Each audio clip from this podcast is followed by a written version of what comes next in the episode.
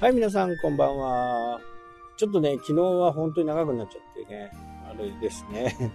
もうちょっと短くせえよって感じですけどね。あのー、今でも言われるね、その、不動産は、まあ、賃貸か持ち家かってね、いう、えー、賃貸か自己所有か、どっちがいいのかっていう論争はね、本当によくある話ですね。でも僕は前から言うように、自分が高齢者になった時に、賃貸に入り続けることができるのかできないのかっていうことを考えてほしいなと思います。あなたがもしアパートのオーナーで70歳の老夫婦が入居に入居したいと申し出てきました。お金はすごくあります。さあどうしますかっていう話です。で、これお金の問題じゃないですよね。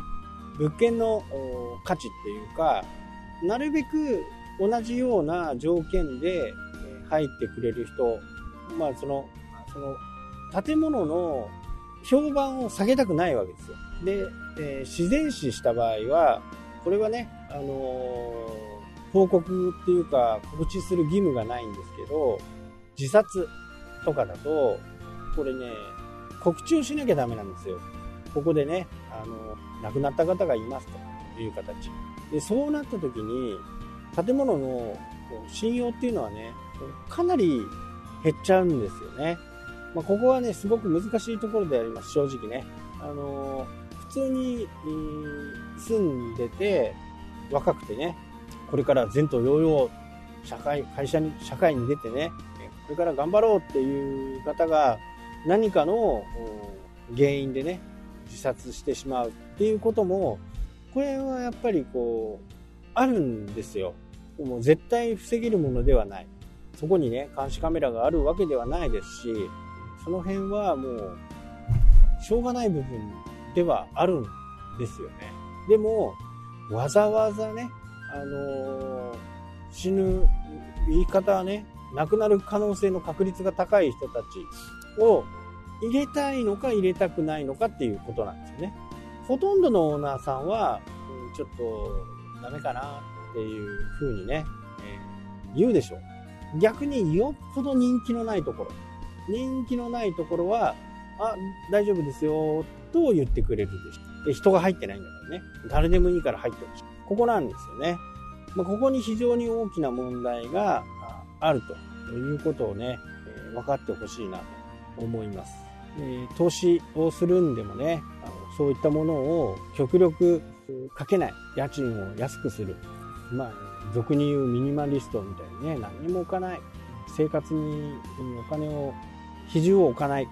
そういう生活がね、今本当に流行っていて、その残ったお金は投資に回してね、月8万円貯めることで年間100万円になりますから、そういったもので、投資をしていくっていうスタイルがね、今本当にあるんですけど、じゃあ本当に60、70になった時にそのまま進めるのっていう。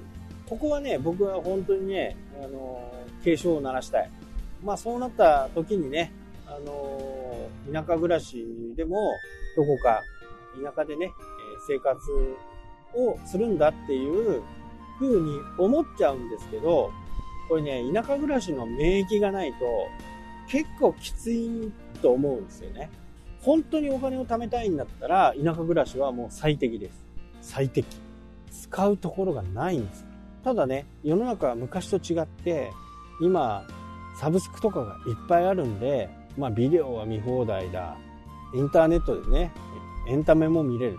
アメバ TV とかね、アマゾンプライム。もうこれも結構安価で楽しめるものがね、いっぱいあるんでね、本当にサッカーがもう、こよなくサッカーを愛している人、 DAZN を見てれば、もう、年がら年中サッカーの試合、どこかのサッカーの試合をね、えー、やってるわけです。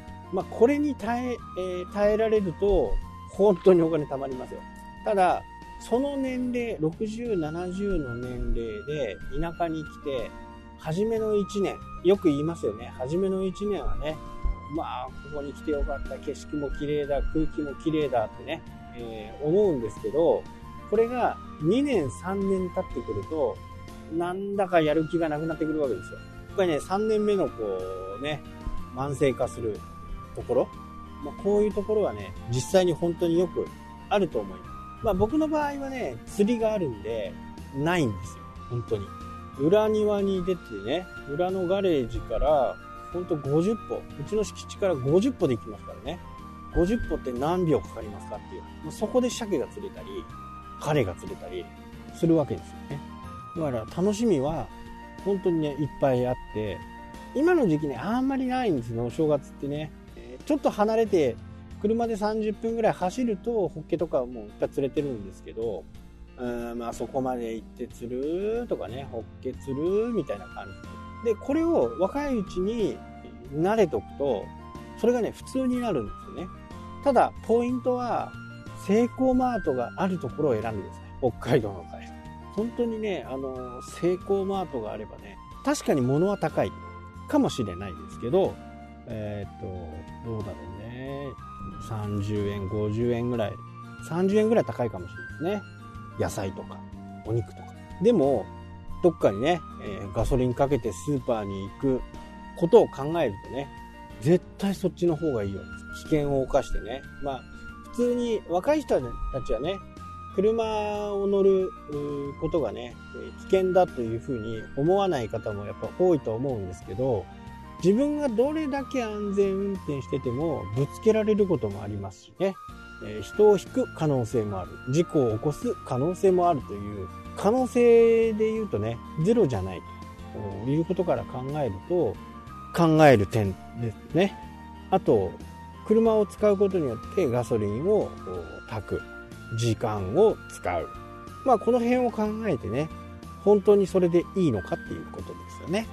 で、その考え方になれるのに、まあ、やっぱりね、1年目はね、今やっぱり振り返ってみても、1年目は月に1回とかね、月に2回とか、やっぱりちょっと離れたところ、3、40分かかるところまで出かけて買い物していた自分がいます。